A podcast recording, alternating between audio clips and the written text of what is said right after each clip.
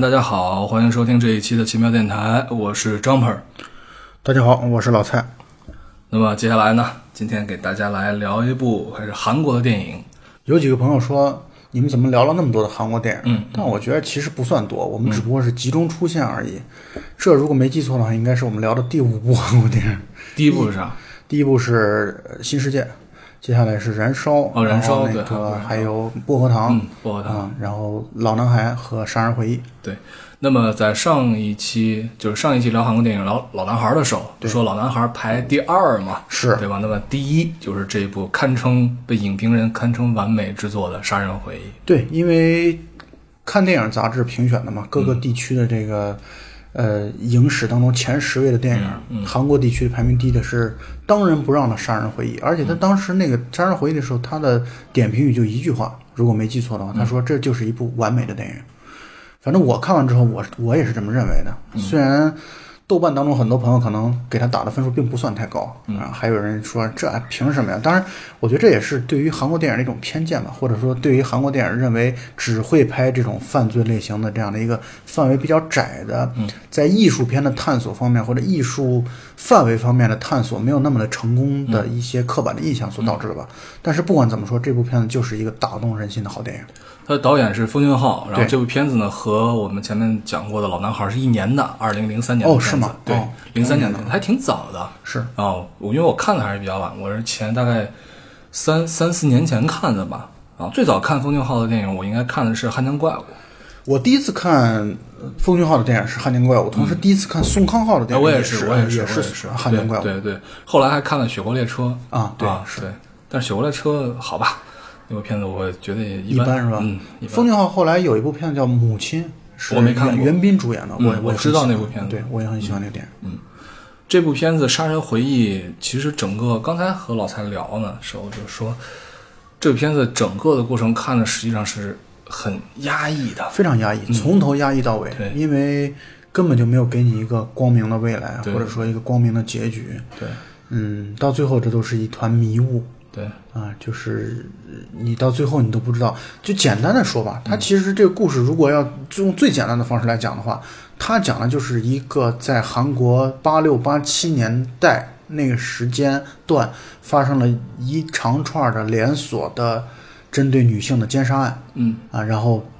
讲的就是这么一个寻找线索以及破案的过程。对，到最后了了都没有把这个案子破了，这个对犯罪嫌疑人依然这个逍遥法外。嗯，所以他其实如果要用简单的语言来去描述这个剧情的话，就是这样。嗯但是这个片子，我其实，在重温的时候，因为我今天下午咱们下午在录音之前，我又重温了一遍。嗯，重温的过程当中呢，我就又一直在想那么一个问题。嗯，就这个片子为什么能成为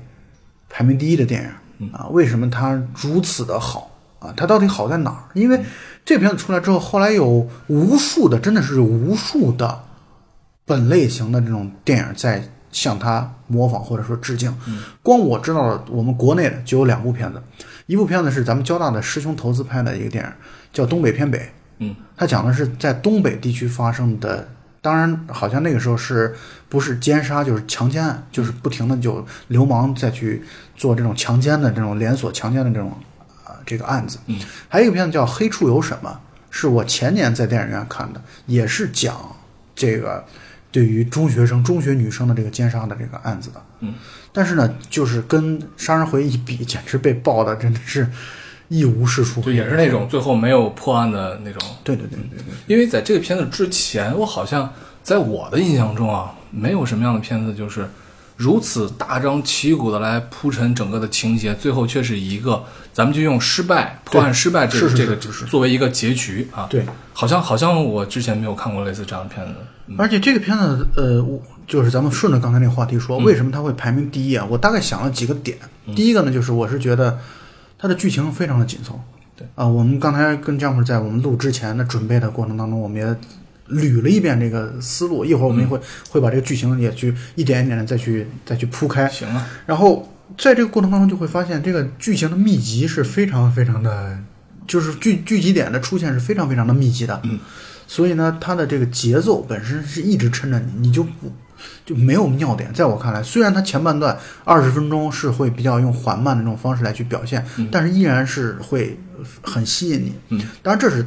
可以说它作为一个合格的类型片，这种犯罪类型片，嗯，它的这个标准，这个不足以使它成为一个评价那么高的一个事情。但是第二点呢，就讲到了它在这个片子当中，其实反映出来了韩国那个年代的非常真实而又强烈的一些社会现实，同时还把一些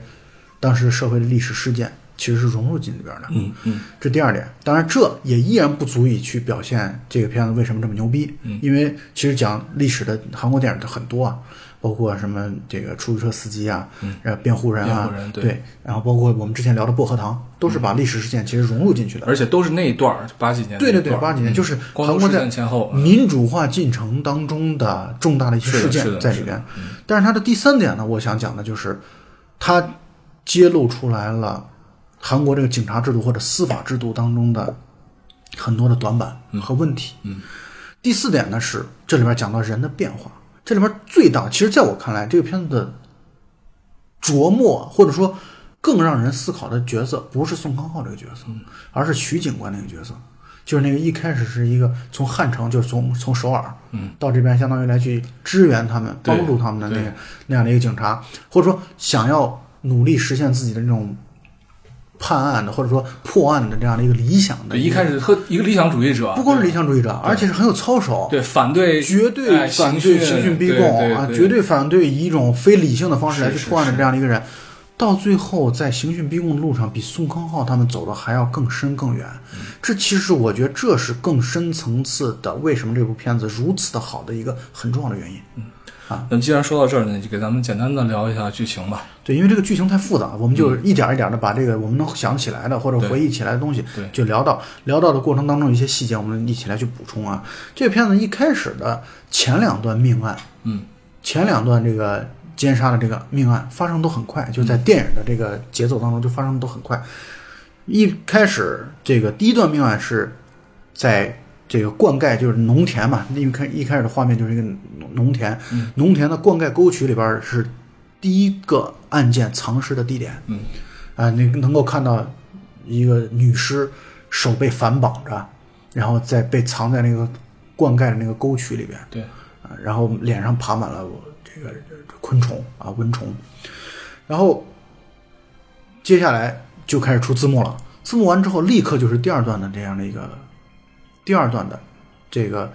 相当于女尸又被发现了。嗯，第二具女尸被发现的时候，就展现出来了证据破坏很严重。嗯，啊，就他们的这个就是相当于这个刑侦的这个过程非常的不专业。对我印象中好像是这个，他们到现场之后，发现现场全都是乱七八糟的脚印啊，是，对。而且他们好不容易找到了一个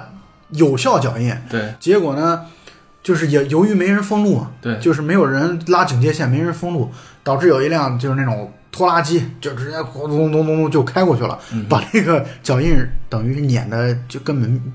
根本辨辨别不出来嘛。对，所以呢，他当时证据破坏很严重。就是两段命案就已经在短短的可能五六分钟的时间里边，已经交代出来有两段命案了。然后宋康昊在和自己女朋友的这个聊天的过程当中啊，嗯，知道有一个白家，白家有一个有点智障的小儿子，那智障嘛，然后就是喜欢做那种偷窥啊、跟踪女性的这样的一些小猥琐对，嗯猥琐，特别猥琐。那个演员选的也很猥琐。然后，嗯，就是在第二个受害者叫李香书，嗯的死亡的过程当中，然后相当于这个小智障叫白光浩，嗯，他就他很喜欢李香书，嗯，他自己也在说，用那种口齿不清的语言来去讲说我很喜欢李香书，李香书很漂亮，嗯，然后呢，所以呢，宋康昊以及他的一个哥们儿，那那个哥们儿叫什么名字没说，反正就是他那个哥们儿最大的特点就是勇，呃然后那个哥们儿的那个就是他那个警官。我们暂且把他叫勇警官，因为他的名字里边确实带了个勇，好像叫哲勇还是叫九勇。然后那个勇警官，他的最大的特点就是腿功特别了得，那这从来刑讯逼供那是一把好手，永远的对于这些犯罪嫌疑人那不遗余力的采使用自己的这种无影脚，所以呢，他们就等于把那个白光浩抓起来了。嗯，抓起来之后，通过循循善诱啊等等多种方式啊，包括刑讯逼供啊这种方式，然后等于是让那个白光浩来去承认自己就是凶手，或者说自己就是这个最最大的这个犯罪嫌疑人。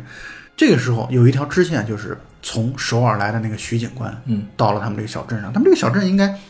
就属于很小的那个镇子，彼此可能很多人都互相都认识。对对对，然后徐警官来了之后，就立刻就发现说，这个白光浩根本就就不可能是对，就没那水平啊。没有那个能力，因为这个小孩儿智障嘛，智障他手上手上是无力的，应该是经常抖动的那种感觉，嗯就是他是无力的。所以呢，犯罪嫌疑人确实用非常娴熟的技巧来去做那个捆绑，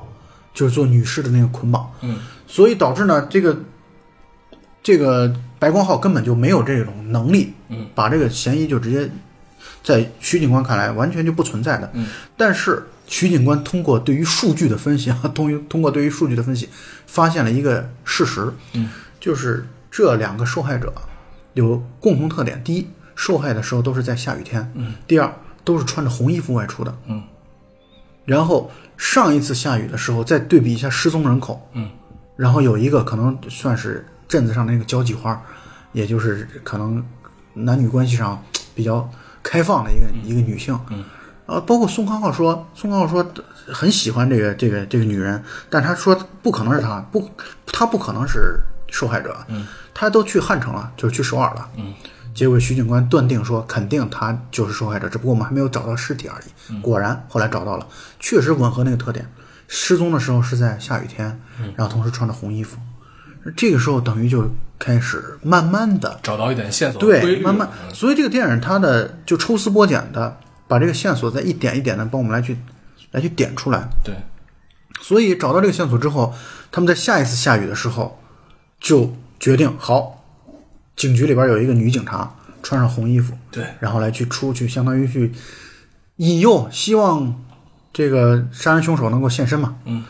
结果呢，出去之后白忙活一圈，根本没有遇到杀人凶手，反倒遇到了两个中学生，嗯女中学生，他们在躲雨的凉亭当中遇到了两个女中学生，就是从他们这条线是这样。结果由于他们当时雨下的很大，他们等于巡逻也覆盖面没有那么的那么那么的广，嗯导致第四起命案又发生了。嗯，啊，这就等于现在简直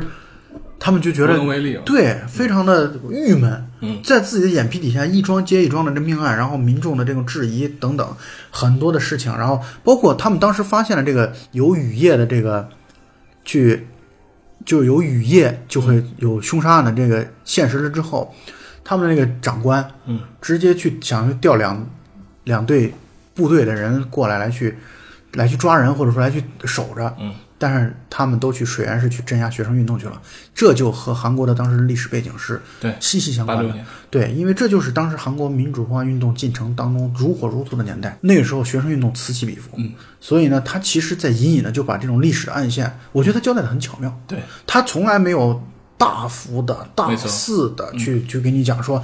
啊，全斗焕总统又怎么样了，然后什么这个各种各样的人又干了些什么呀，就是什什么八七年又再去抓学生啊什么的，没有讲这些东西。对，但是会隐隐的，由于历史的大背景，导致在追查这个奸杀案的凶手的过程当中，屡屡失败。对，对，人手不够啊，屡屡失败啊。然后，并且呢，用简单粗暴的这种方式继承过去的那种方式，刑讯逼供，这就成了一个对于正常的司法程序的一种藐视和蔑视嘛，可以这么来去讲。所以，这个第四次方案之后，现在宋康昊他们这一派，相当于是原始那个破案的那个，就是他说了这么对他说了这么一句话，他说用头脑办案的，嗯，是什么 FBI，美国人，美国人为什么要用头脑办案？因为美国太大了。韩国用脚办，因为我们韩国用脚就能走过来了，所以韩国人用脚办，你的那套就是他跟徐警官产生了相当于产生了矛盾和争执他会觉得你的那套一切以证据，一切以这个理性思考和判断、收集线索作为这个判案的或者断案的这种破案的标准，太不合韩国的国情了。说在韩国我们就是打，打了他让他招了，然后以口供作为唯一的，因为他们在折磨那个对白光浩那个小就弱智小孩的这过程当中啊，其实就把那个小孩已经相当于折磨的让他觉得，因为这也反映了韩国的国情嘛，对吧？因为韩国一直要走有韩国特色的资本主义道路，对大家都知道，嗯嗯嗯所以他们就是刑讯逼供已经习惯了。嗯，呃，他们现在就分成了两派，一派就相信自己。结果宋康昊现在已经发生了四起命案了，他自己无能为力，他开始转向求神拜佛了。而对，他们现在又发现了又一个新的线索，嗯，这个新的线索呢，就是雨夜，这是杀人的一个可以说是一个必要条件。嗯，然后同时呢，还有就是每次发生命案的时候，有一个巧合，看似巧合的事情，就是电台那时候的电台，大家的娱乐方式很很简单，嗯，电台打电话过去点歌。其实，在咱们小时候的时候也会有那种经历过对、嗯深夜的那种电台节目是可以点歌。当然，我们奇幻电台也可以开通这样的一个业务，是吧？可以，嗯，你然后你来唱啊，啊，别废话，继续的，然后呃在电台点歌的时候，就发现每一次在发生命案的那个雨夜的时候，都有一个叫某某区什么一个寂寞的男人点了一首歌，叫什么伤心情歌，好像叫这个名字。而且这个名字据说不是什么特别流行的、特别大众化的一个歌曲。嗯，所以就就这样的一个情况，徐警官现在的态度就开始去好，谁来去明信片儿？因为明信片儿是点歌的嘛，明信片儿从哪儿寄的，姓名是什么，然后他的这个地址到底是从哪里寄出来的，他就开始查，还是查具体线索。嗯宋康昊，我们的宋警官就已经，当然这个片子当中就没有讲，压根就没讲他姓什么。嗯，然后他的做法呢，就是去啊，他的做法就是去求神拜佛，嗯啊，去从这个女巫那儿、巫师那儿等于要了一些什么那种喷洒的东西，然后就想去求福啊什么的这样的东西。然后他们结果两派的人，就是宋康昊带着自己那个小弟永警官，嗯和徐警官，都在一个夜晚来到了当时第四起命案发生的那个现场。然后在现场的时候，发现有人来了。嗯，有人来了，有一个也是猥琐的一个中年男人来这儿之后，扔下了一些女士的内衣，就开始打飞机嘛。打飞机，他们就判断这就是回到自己犯罪现场的犯罪嫌疑人，对，跑追，然后就开始开始一场追捕的活动就开始了。嗯，那段呢这个鼓点儿音乐剪辑配合的节奏非常到位节奏非常非常到位。嗯就是因为前半段就是在无声的状态下，他们要看着那个人到底要来干嘛。对，突然那个鼓点儿一响起来，这个前后的对比是非常非常强烈的。嗯，后来就把那个人逮住了，而且那个人逮住的过程当中，就是他看到他们三个人看到那个来去手淫的那个男人是穿了一条红色的女士内裤的，穿了一条红色的女士内裤。后来，因为前面有一个伏笔交代，宋康昊呢，他一直吹嘘自己是一个神探嘛，嗯，就是他通过看别人的眼睛就能够看出来这个人到底是不是犯罪嫌疑人，嗯，他觉得他有这样的能力，嗯。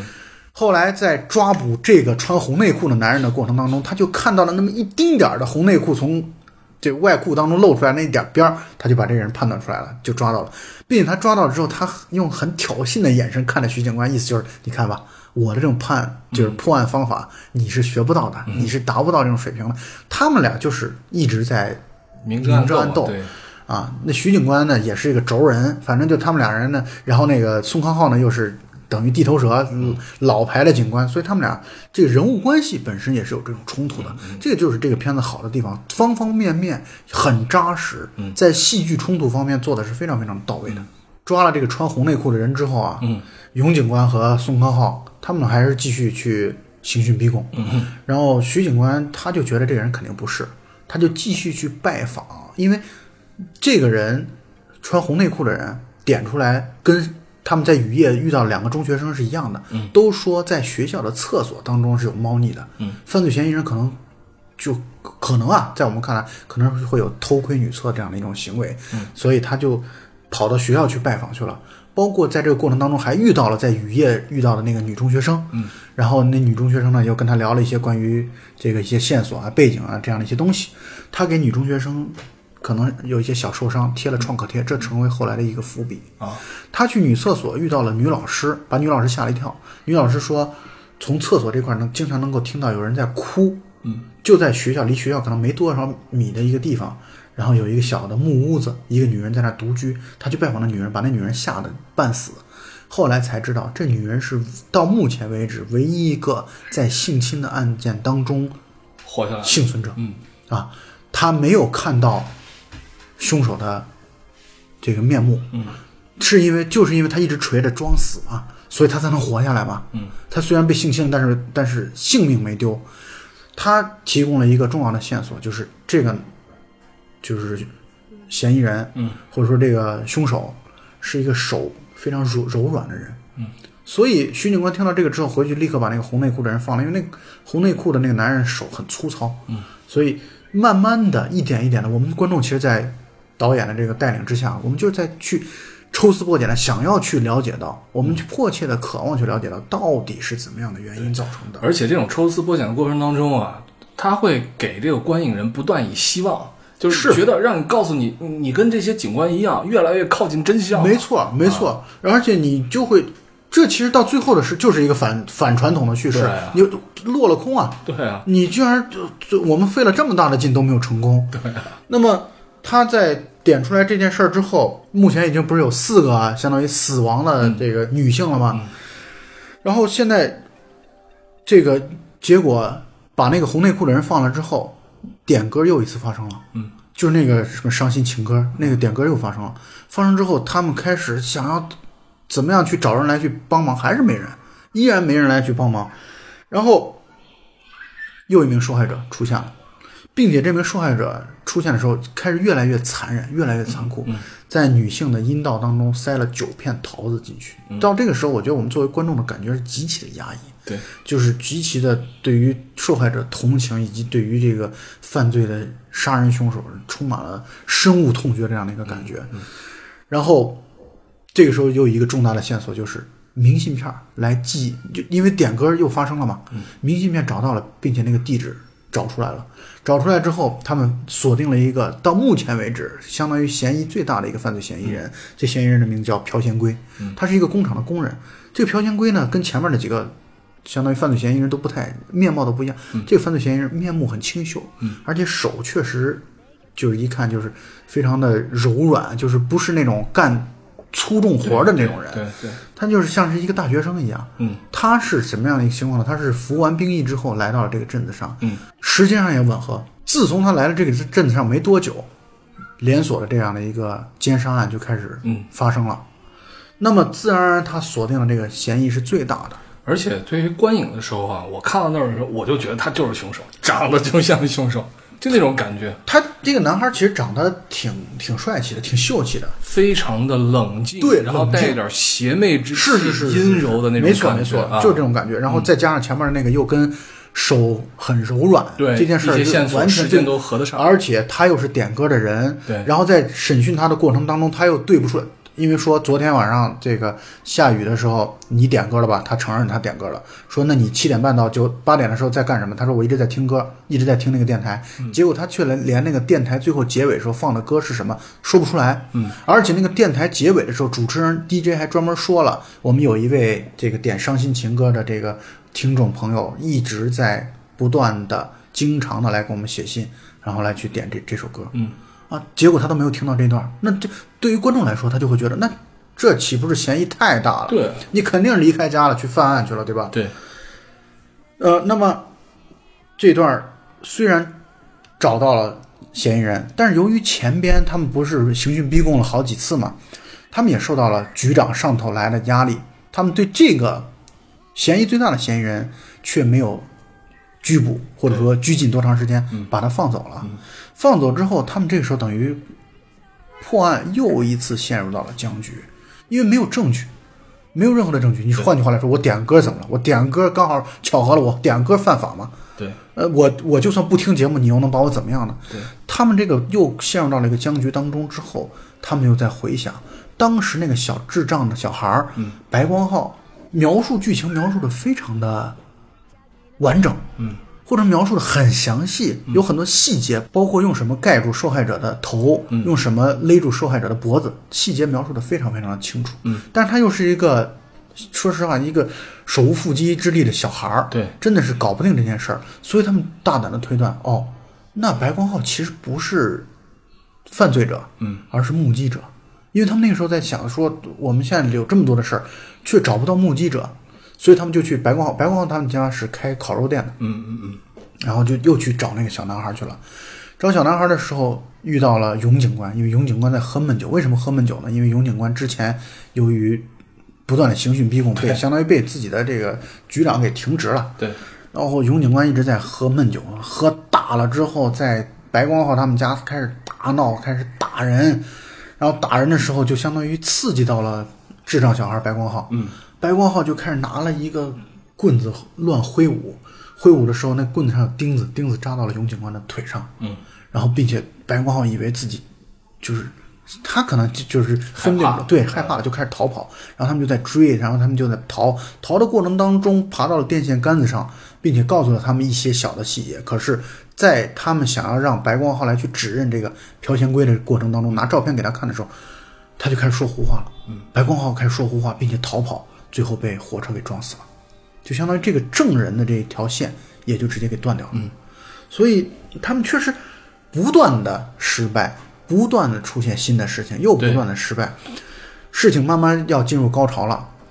你的那个叫朴贤圭的那个人，嗯对朴贤圭的那个犯罪嫌疑人不得不不被放走，对，徐警官开始二十四小时的开始盯梢，嗯可是是人都会累，他就一个小打盹儿，那朴贤圭等于就给跟丢了。嗯，当天又开始下雨，当天又开始下雨，然后又一名女子女女孩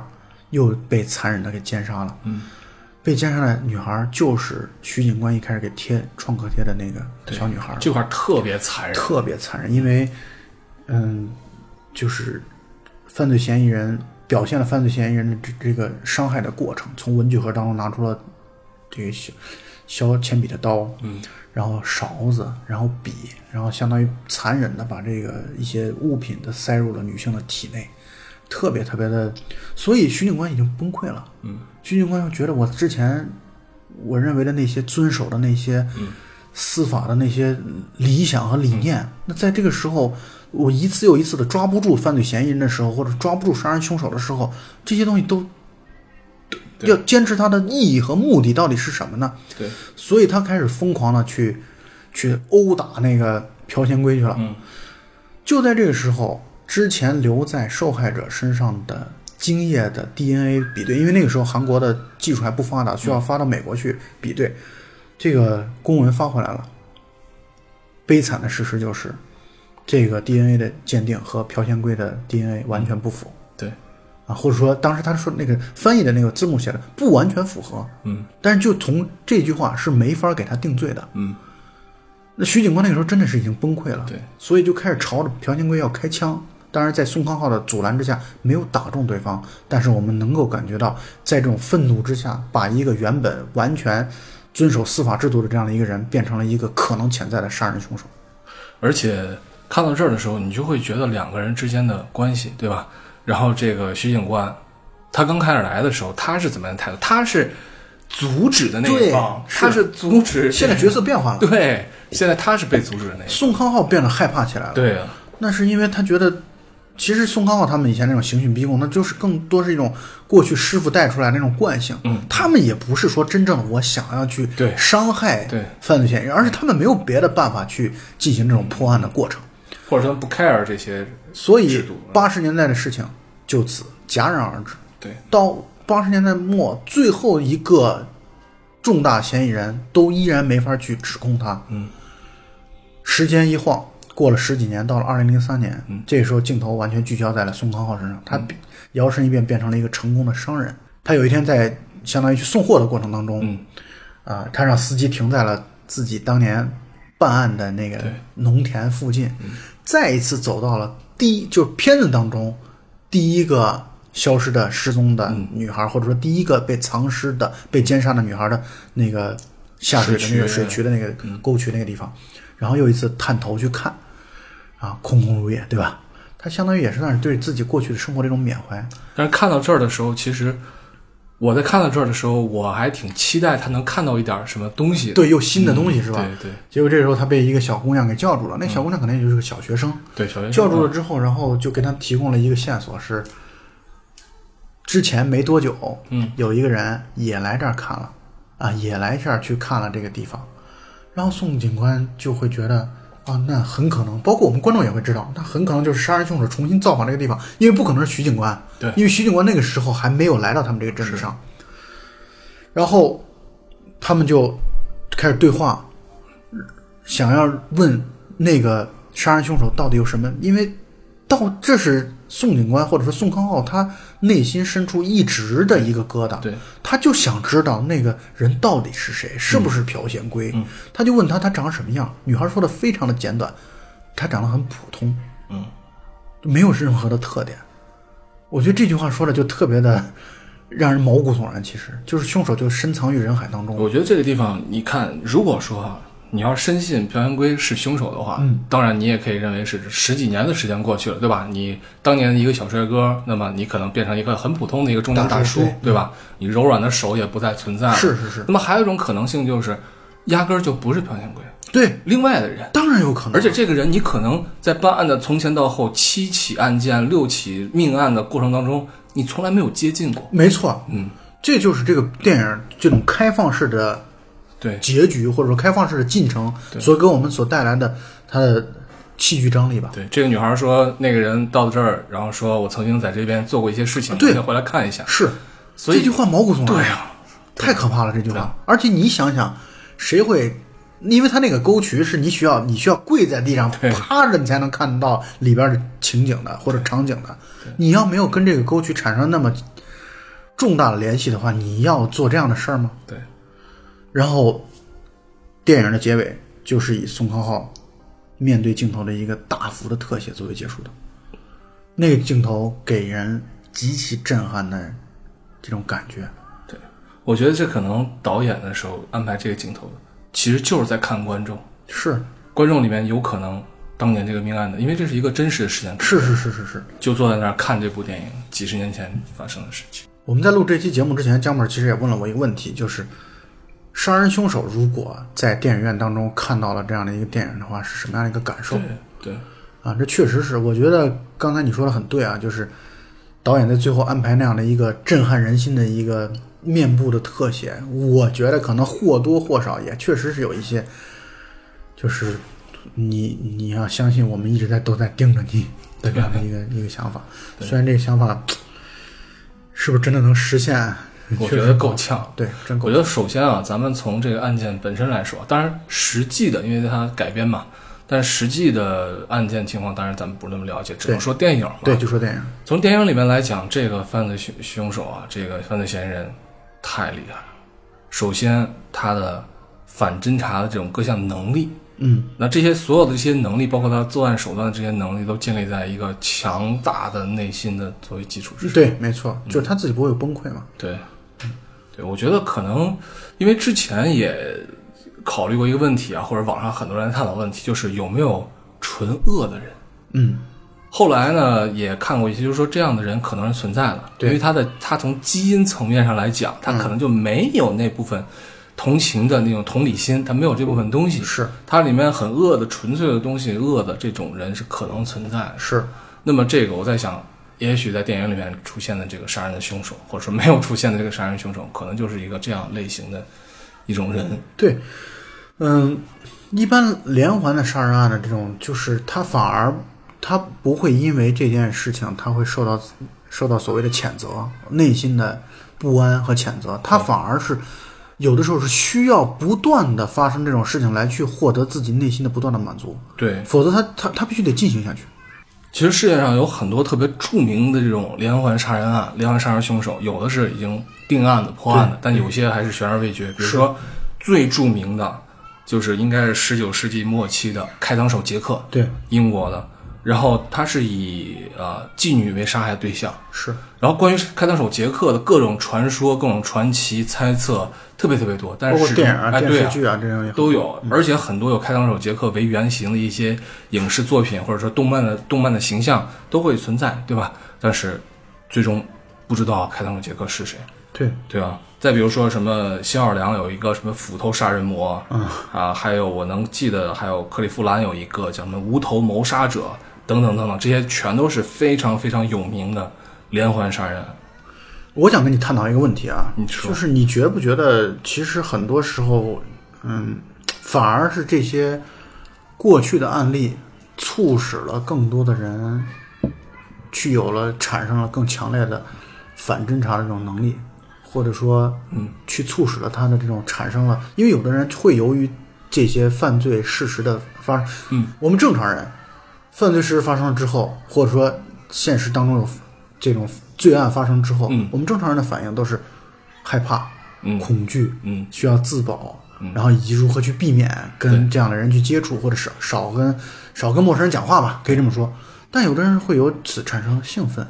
会产生、啊对产生有啊，还有一些人很好学是啊，就开始学习这样的一些东西。对，之前有过啊，之前有人说就是忘了什么案件了啊，这个犯罪嫌疑人最后，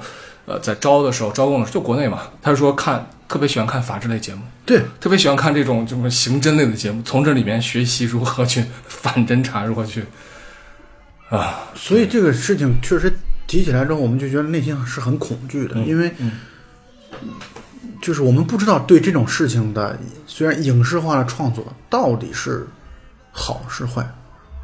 就是我确实这件事我很难评估，很难评估，也可能对于很多人来说，他会提高安全意识啊，他会提高警惕的这个意识，但是也会滋生很多的变态的杀手，嗯，他会有更加的，他会发现哦，原来我有这样的技能，我有这样的才能，所以这是、这是让我觉得挺想起来挺挺可怕的一个事。这么这么说吧，我不觉得这会是一种激发，嗯，因为那样的人不会是因为我看一个法制节目我他妈变坏了，不不会，我觉得不会。对，这个就像郭德纲的相声里边说的，你是听了我的相声之后，你都忽然变学坏了。所以不会说因为听个奇妙电台出去作奸犯科了，这应该这应该不会。所以我觉得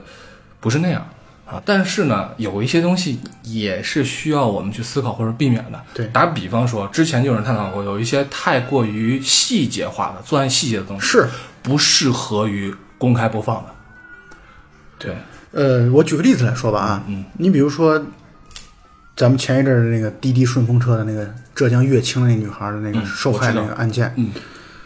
很快，当时刚一出来之后，很多的公众号啊、论坛啊就开始消费这受害者，嗯，受害者的照片啊，各种就大幅的就开始展现对外。我再给你提醒一件事儿，咱们现在虽然这些事儿还没完全没有定论啊，嗯。这个京东的老大嗯。在明尼苏达州的这样的一个事情，嗯，到目前你从任何地方看不到任何关于受害者的图片信息，对，所以这就是我们的媒体和他们的媒体之间，有的时候我们的其实很多时候你放受害者，尤其受害者的惨状的信息的时候，它是会真的是会刺激到一些嗜血者或者变态者的这样的一些心理的，所以我就觉得。我们可能在对受害者的保护的问题上做的非常的不够，尤其是对于这种涉嫌性侵的这种案件，我们这种受害者很多是一种猎奇，甚至有的时候对受害者还有一种批判。哎，你说他明明都受害了，然后你还要批判他说你为什么大晚上的嗯要出门？你为什么要穿的那么少？为什么要穿的那么清凉？嗯，我觉得这种东西对受害者，包括他的家属，其实是一种完全的二度伤害。我觉得你说“猎奇”这两个字儿啊，这个词儿还轻了些，甚至我觉得，就你刚才你说那个案件，有的时候，我觉得都可以称得上一种群体的猥亵，或者说媒体的媒体的猥亵，对，对死者的猥亵行为。是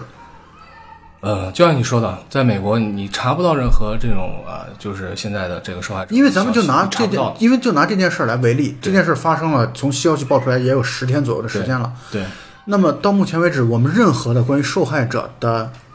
或者说疑似受害者吧，咱们现在不能定论这件事儿、的任何的图片信息没有。嗯之前出来那个还是错误，对假的嘛，对，这是炒作的嘛。对，但是你对于真实的这个受害者的，好像到目前为止最接近、最接近的是他们一起吃饭聚会的时候一个侧面的很模糊的一张照片。这就是差距，差距必须还是要承认。对，但是就是看到韩国的这种情况，会比我们对他们在刑讯逼供，他们做的很糟糕，没有更对啊，没有更对，三十年前，三十年前他们做的特别糟糕。对，对，其实，而且在这个里面，你说到刑讯逼供啊，就是刑讯逼供这个词，我们都不陌生，对嗯吧？尽管我相信，在我们听众当中，或者我们身边朋友里面，可能没有人经历过，对亲历过。是但是刑讯逼供真的能够带来真实吗？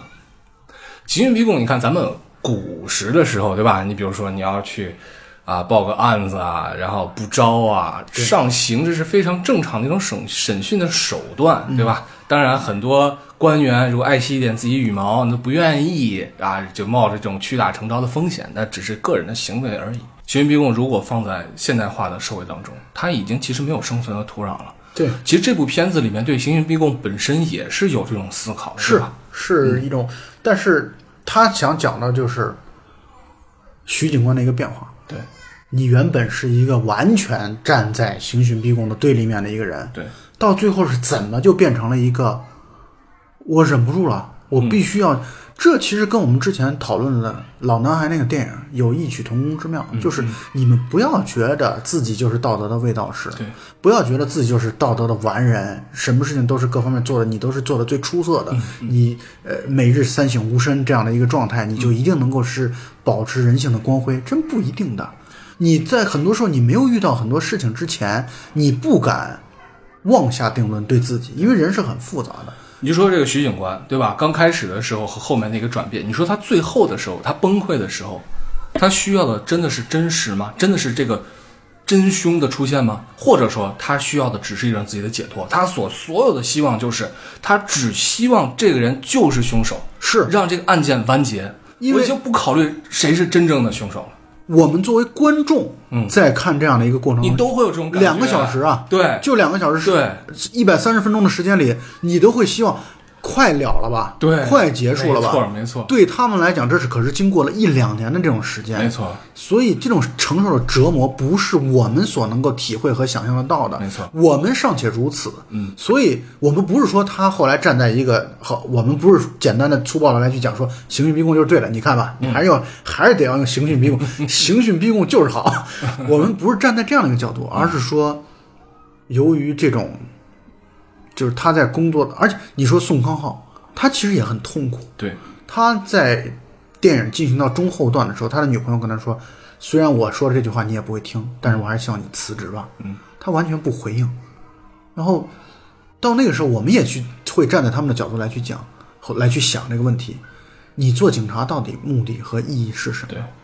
你连这个案子都断不了，那是不是会对你的自己的自信心、自尊心会得到极大的一种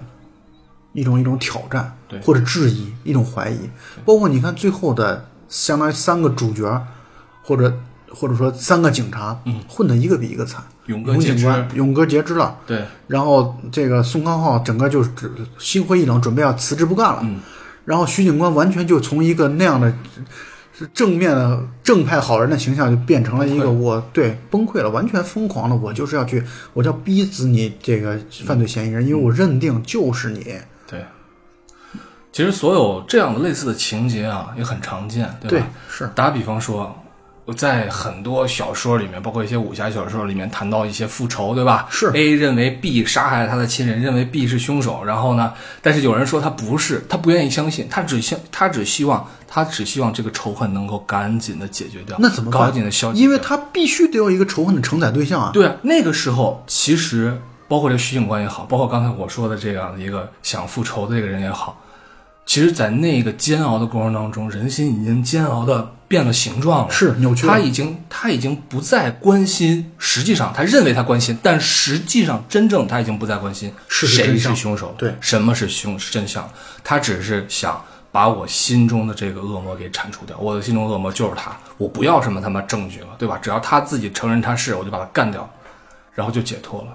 其实这就是人性的一部对分，，是，嗯所以我们没有在那样的一个角色和环境当中，我们确实没法轻飘飘的就说，你看他做的是多么的不对。对，这就好像有一本书叫《路西法效应》，嗯，它其实讲的就是说，你真的一个人不会成为一个拿起武器的屠夫吗？对，真未必。对你是比如说在卢旺达那个那个大屠杀的那个阶段，嗯嗯我知道其实很多时候杀死我们的就是我们的隔壁的邻居。对他们平时就是可能温文尔雅，跟我们出门每天早上还会打个招呼，然后你家里边没东西了，他还会给你来两块面包的这样的我们身边的人。但是包括以前你看，在这个有一个电影叫《生死朗读》，嗯，《生死朗读》里边就是凯特温斯莱特演的那个角色，他就是去在集中营当中去伤害犹太人，他就是去关那个门，让他们活活被烧死的人，他们就是普通人，嗯，他们也不认为自己是错了，他们就是执，他就拷问了一句：“我就是在执行我的命令而已，我错在了哪里呢？”所以站在不同的立场上来说，你说你真的能够保证说你就一定是那么一个啊，从头到尾都是一个君子，嗯。啊，从头到尾你都能真正遵循自己内心深处你所认可到的价值观和道德吗？嗯，你不敢轻易的下这个判断。对，这也是我们始终在节目当中所不能说宣扬吧，但至少是我们自己认为的我们的价值观。其实我们在做电影，在聊这些东西的时候，也是在自我的一种反思，自我的一种是的，不说自我洗涤那么高大上啊，对对对对就大概那个意思吧。对，啊，其实你去认清自己的一些内心丑恶的东西，是啊，一些激荡的东西，一些特别特别让你觉得有一种恐惧感的东西的时候，这个整个过程其实比较困难的。就像就像你刚才说的，对吧？你把你把你放到宋康昊那个，是你可能做的更过分。对，人家早的，我当时在想，我当时看的时候，我在在想，我说他们会不会把这个嫌疑犯找个地方就直接干掉，或者干掉之后，哎，我再看凶案会不会发生？如果凶案不再发生，我撞上了，对吧？是凶案再发生了再说呗。我在想他们会不会做这样的事情？而且你应该也注意到了一个问题，嗯，在这个电影当中，其实犯罪的这个杀人凶手在伤害女性的过程当中，一次比一次残忍，嗯，到最后对女学生的那个相当于残暴的罪行，到达了一个顶峰。而且这个，他他就像是在向警方示威一样，我觉得就是，对是，而且我看到最后那个女学生就是缠创可贴那个，我在想她是不是是刻意选的这个对对象？是真是有可能的。对啊而且我再给你提供一个细节，这个片子当中，在最后那个女学生杀害之前，嗯，其实宋康昊的女朋友跟那女学生擦肩而过的。嗯镜头当时交代的是非常清晰的，就是很有可能让我们作为观众来说去想，假如没有那个女学生在，很可能就是宋康昊的后来的老婆嗯，就成为就成为那个凶杀案的对象了。有可能。所以这件事儿就很可怕。对，你就会觉得，为什么会导致徐警官崩溃？那是因为徐警官觉得这小姑娘挺好的，还帮助她来去贴创可贴，他对女孩是挺怜爱的。对，看着自己身边人被去受到了伤害，这可能对于一个人的精神崩溃造成最大的催化效果。而且这个从对于警官而言是这样，其实对于观众来说也是。之当然前死的人你不知道是谁，是，对吧？之前只交代他之前是谁谁谁，结果呢出现了一个剧中的人物，完了之后他就不在了。就是对于你来说，可能之前只是甲乙丙丁，甲乙丙丁，对对这些甲乙丙丁对你来说，你哦，好吧，反正甲乙丙丁没有区别。对可是结果是一个在片子当中之前出现过的人，对，这个就好像是，就好像是你刚才说的那个集中营啊，想起来那个辛德勒的名单，不断的在死人，集中营不断在死人，死了那么多人，但是最令人震动的就是那个穿红衣服的小女孩。对，她一开始的时候没有跟任何人交流，只是一个人在躲避，一个人在走路，一个人在被抓到集中营里面，最后出现在了拉尸体的车上。这个时候震动就完全不一样。因为你是有对他有情感投射了，是的，是的，啊、你是会觉得这个人的命运，你已经开始关心他了，嗯嗯嗯，这其实就是，所以我刚想说的就是，我们不同的人看同一个文艺作品，嗯，获得的感知和感受是完全不一样的。对，你比如说，我们对于我们来讲，我们看这样的这种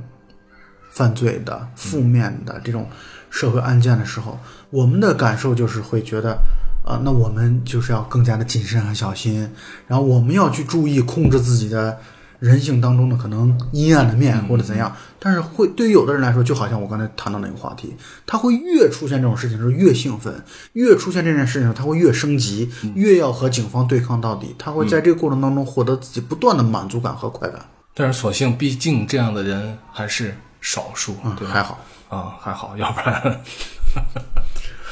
对，其实你刚才说那个说的特别的对啊，就是不同的人看这些电影会有不同的主观的感受，我觉得这也是艺术本身的魅力所在。对，其实，在欣赏艺术的过程当中，呃，很多时候作者，比如说电影就是导演啊、演员啊，然后包括一些书画啊，对吧？文学，有的时候这种作者本身他想表达的东西没有那么的多。嗯哎，对、他自己表达的东西，一是没有那么多，二是可能没有不是排在第一位的。对第一位的其实是读者，其实是欣赏者，其实是那些观影人，我们自己的一种内心的感受，以及一些内心的投射，以及带来的之后，比如你自省也好啊，还是愉悦也好啊，还是怎么着其他的一些情感的表达，我觉得这些才是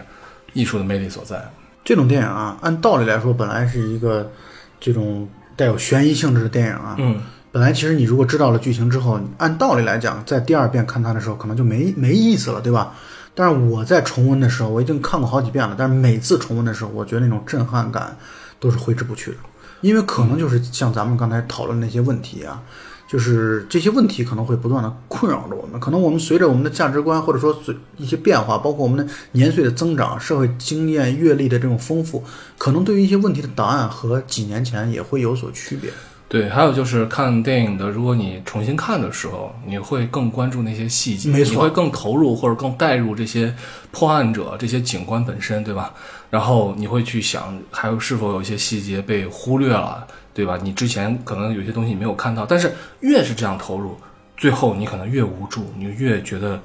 对，对于结果的太无奈了，对太无奈了。但是这个确实就像你刚才说的，注意到了好几个细节。这个片子当中真的没有闲笔。嗯，我一开始以为有的东西是作为一些小的，呃，就是穿插剧情所用的，但是后来发现其实很有用。比如说那个创可贴，嗯，我当时看到那儿的时候，我以为它就是一个就像拉家常一样的事情，结果没想到在最后是产生到了极其让人震撼的效果。嗯，还有就是那徐警官和宋康昊他们不是要去去打那个朴贤圭的时候吗？是刚好在一个火车道的那个隧道的那个口那儿，是的，你可以看到最后的结局就是朴贤圭走入了黑暗当中，然后这两位警官从火车隧道里边拍出来的镜头，他们在黑暗和光明之间，这其实都充满了很强烈的这种隐喻。对，包括里面的一些因为处于特殊的历史时期，对的这些一些暗喻，都或者说是一些能能够令人联想的东西在。其实很长时间以来啊，咱们一般被灌输的一些价值观，包括一些电影里面常用的一些价值观，就是恶有恶报，善有善报，对对吧？如实不到不报，时候未到。对，但是这样的东西，就这部片子啊出来之后，让人觉得可能这才是真正真实的东西的存在。咱们从概率的角度来上来说啊，从概率的角度上来说，我觉得你也不可能完全都是善有善报，恶有恶报，对吧？对，更何况这个比率到底是谁更大，比例谁更大，真的是不好说的一件事儿。嗯，想想其实也挺丧气的嗯。啊、就是这样的一个杀人凶手就逍遥法外，甚至还不知道过多少年，可能还会再去犯更多的案子。嗯所以这种艺术的作用，就是刚才其实也说过啊，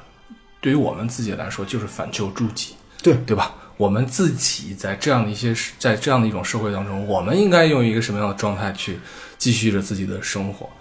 呃，其实大家如果对这种这种类型的或者这个时代的韩国片子感兴趣的话，其实刚才提到了薄荷糖，基本也是这个时代的。对然后还有那个嗯、辩护者、辩护人，辩护人其实我很喜欢。啊，还有出租车司机，还有出租车司机啊，类似这样的片子，都是讲那个韩国的大时代所发大时代生的事情。对。嗯，然后，如果只是单纯的对这种故事类型和感兴趣的，其实可以推荐的像这个罗洪镇导演的《追击者》，《追击者》也是讲连环的这种奸杀案，嗯，就是他也是其实历史当中非常出名的一些，就是去招妓，然后把妓女，因为妓女相当于是被世界所抛弃的角落嘛，嗯，然后去杀害，残忍的杀害掉，啊，这样的一些故事。嗯，那好吧，那我们今天就大概聊在这儿，好吧？然后这一部《杀人回忆》排名韩国排名第一的电影啊，确实值得看一看。那今天节目就到此结束，就这么着，拜拜。好，拜拜。